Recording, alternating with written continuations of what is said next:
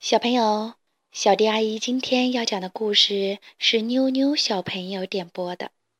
鸭子说：“不可以。”小迪阿姨你好，我是妞妞，我很喜欢你给我讲故事听。你可不可以给我讲鸭子说不可以的故事？鸭子住在一个漂亮的池塘里，大白鹅是这个池塘的主人。灿烂的阳光下，清澈的水面闪闪发光，池塘的每一位居民都过着快乐的生活。瞧，一只红色的蜻蜓落在了大白鹅的翅膀尖上。一只青蛙坐在鸭子的背上弹着吉他，鸭子在池塘里游来游去。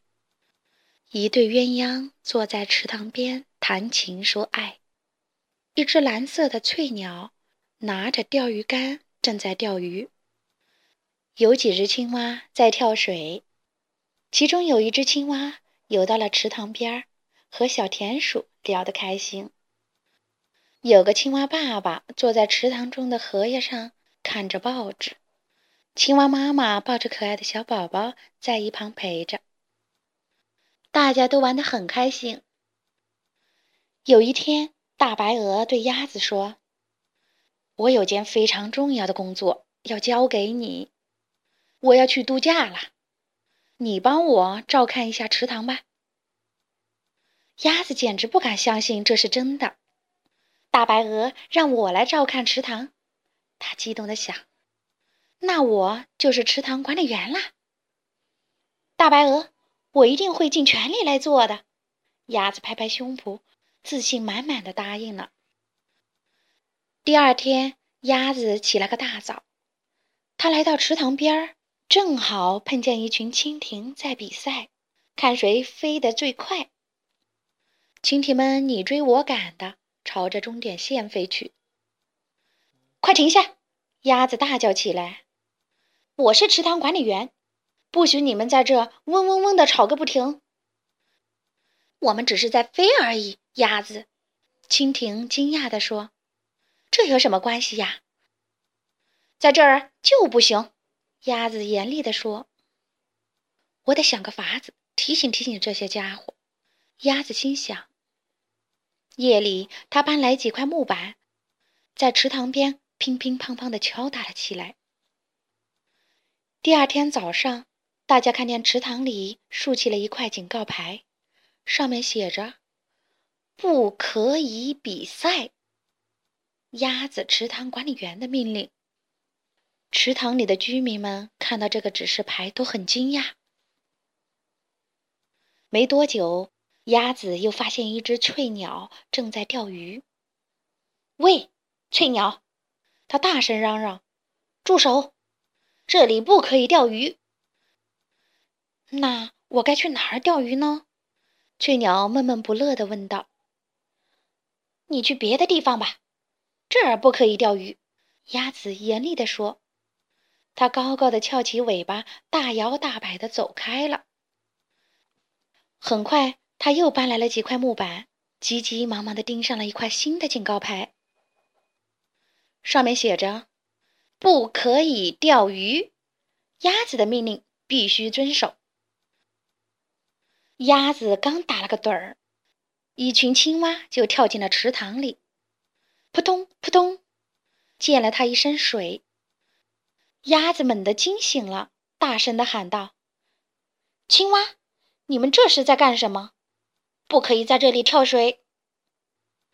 不可以跳水！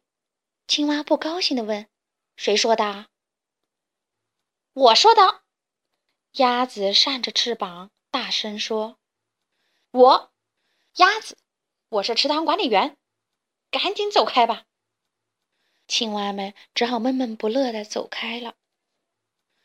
很快，池塘里到处都是警告牌：“不可以钓鱼。”不可以比赛，不可以跑步，不可以跳跃，不可以游泳，不可以跳水，不许溅起水花。这是鸭子的命令。池塘里的居民们都拎着行李离开了这里。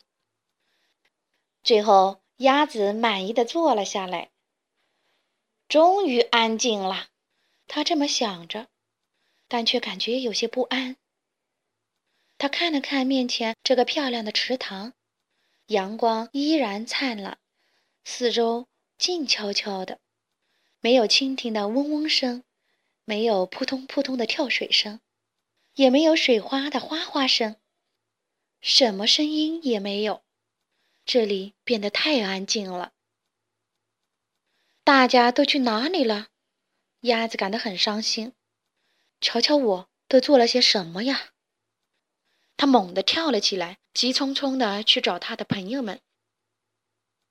鸭子来到草地上，发现大家全都在这儿自由自在的玩耍。一只鸳鸯和两只青蛙打着球，两只青蛙在比赛跳高。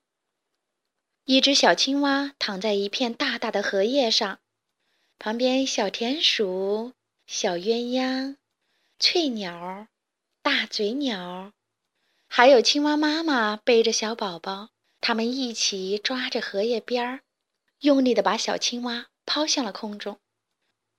蜻蜓们在草地上自由自在地飞来飞去。这儿真好啊！蜻蜓嗡嗡地说。这儿可没有鸭子赶我们走，青蛙们呱呱地喊道。鸭子哭了，它拖着沉重的步子，慢慢地向池塘走去。午后，朋友们正在暖洋洋的阳光下打瞌睡。池塘那边又传来了锤子敲击的声音。哦，天哪！青蛙嘀咕着，鸭子还在做更多的警告牌。直到深夜，池塘边乒乒乓乓的敲打声都没有停止。第二天早上，草地上竖起了一块超大的木牌，木牌上写着：“鸭子感到非常抱歉，请回来吧。”这条消息写给所有的蜻蜓、青蛙还有翠鸟们，署名鸭子。当朋友们回到池塘时，他们看见了另外一块大木牌，上面写着：“欢迎在这儿比赛，免费提供钓鱼竿，新建跳水台，跑步、跳跃、游泳和打水花，全都可以。”你这只傻鸭子，蜻蜓嗡嗡的笑起来。我们都很想念你，尽管你老是喜欢指挥人。青蛙呱呱的喊道：“所有的居民们都开心的回到了池塘。大白鹅度假回来，看到池塘里热闹的景象，他惊喜地喊道：‘鸭子，你干得真棒！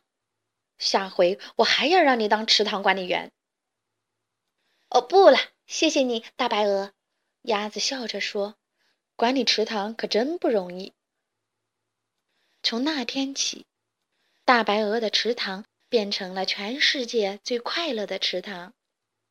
鸭子再也没有说过任何命令别人的话。好啦，今天的故事就讲到这里。